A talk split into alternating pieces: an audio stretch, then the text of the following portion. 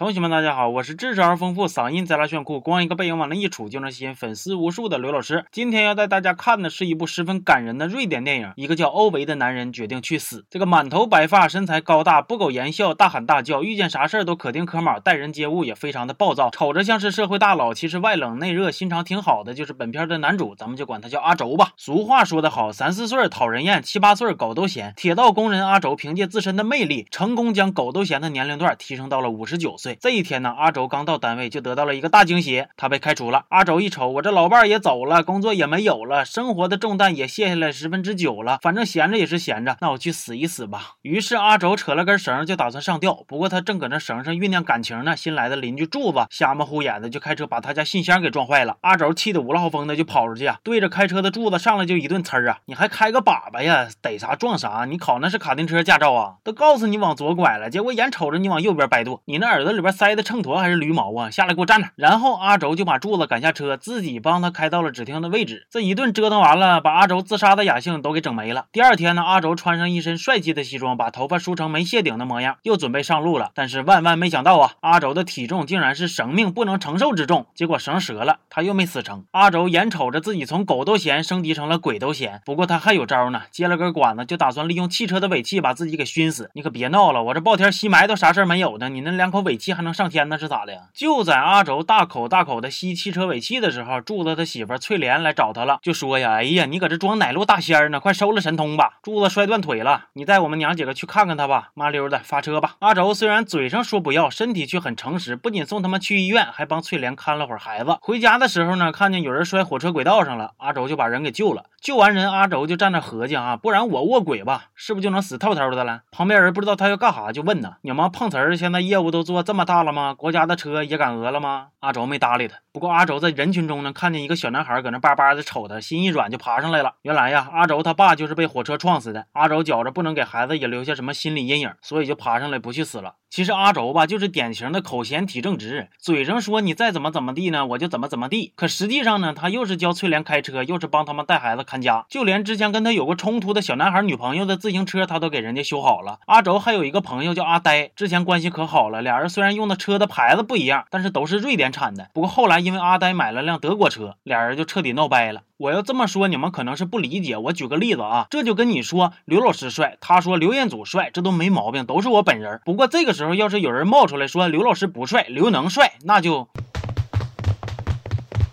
基本上就是这么个意思。阿呆这两年得病，有个不憋好屁的小胡子来要带走阿呆。这天呢，让阿轴撞见了，就怼小胡子。结果小胡子说：“你别瞒着了，你关注刘老师二五零的小秘密已经被我发现了。”没想到吧？这把阿轴气得五了好风的就要往家走啊！跟他身后的翠莲就追着定问：“啥小秘密呀？”阿轴就吓唬他：“爱的供养，再问自杀。”快回家带孩子去吧。但其实呢，小秘密就是阿轴和阿轴他媳妇曾经有个孩子，一次旅游的时候呢出车祸了，不仅孩子没了，阿轴媳妇的腿也整折了。后来阿轴媳妇呢，因为是残疾人，找工作也费劲，哪哪也不乐意帮他，于是他们就只能依靠自己的力量，携手并肩，相濡以沫，过了好些年。就在六个月以前，阿轴他媳妇癌症去世了。因为老两口感情太好了，阿轴觉得自己应该去陪妻子，这才老想要自杀。晚上阿轴就合计啊，我这不能因为点小挫折就放弃呀，于是打算继续自杀结果不出所料的，又让人给打断了。第二天，邻居跟阿轴说呀：“小胡子要强行接阿呆去养老院。”那小胡子瞅着像个社会人，咱也不能轻举妄动啊。那阿呆能干吗？我不动，